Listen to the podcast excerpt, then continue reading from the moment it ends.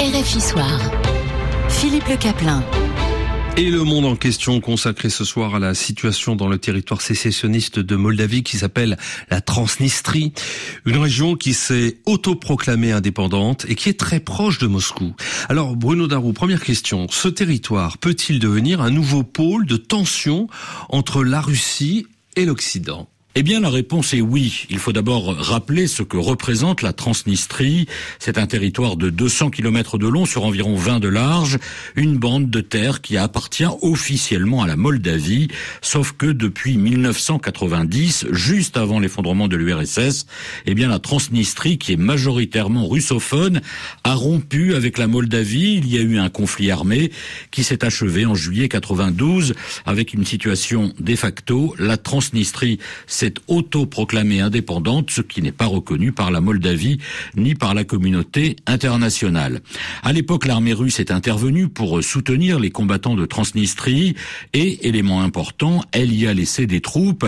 Moscou, aujourd'hui encore, dispose d'environ 1500 à 2000 militaires en Transnistrie.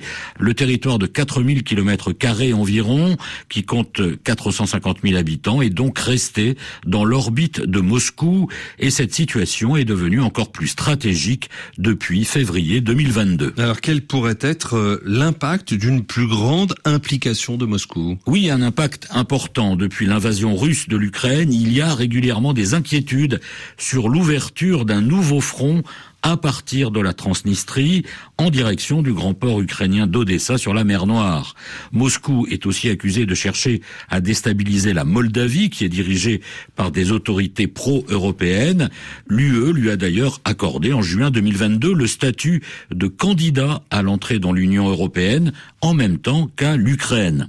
De leur côté, les autorités pro-russes de la Transnistrie accusent Kiev de vouloir attaquer le territoire qu'elles administrent ou comme cette semaine parle de pression économique insupportable de la part du gouvernement de Moldavie, en l'occurrence des règles douanières demandant aux entreprises du territoire de verser les droits d'importation au budget moldave. En conséquence de, de quoi les députés de Transnistrie appellent la Russie à l'aide oui, ils ont appelé euh, la Russie à l'aide. Ils demandent à Moscou de prendre des mesures pour les protéger de ce qu'ils appellent cette pression croissante de la Moldavie.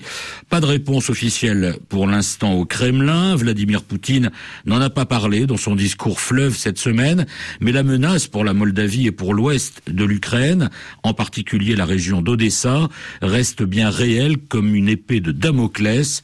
C'est pourquoi d'ailleurs les États-Unis et l'Union européenne expriment ouvertement leurs et préviennent qu'ils ne laisseront pas Vladimir Poutine déstabiliser la Moldavie en instrumentalisant la Transnistrie. Il faudra voir dans les prochaines semaines si ce dernier en tient compte ou pas.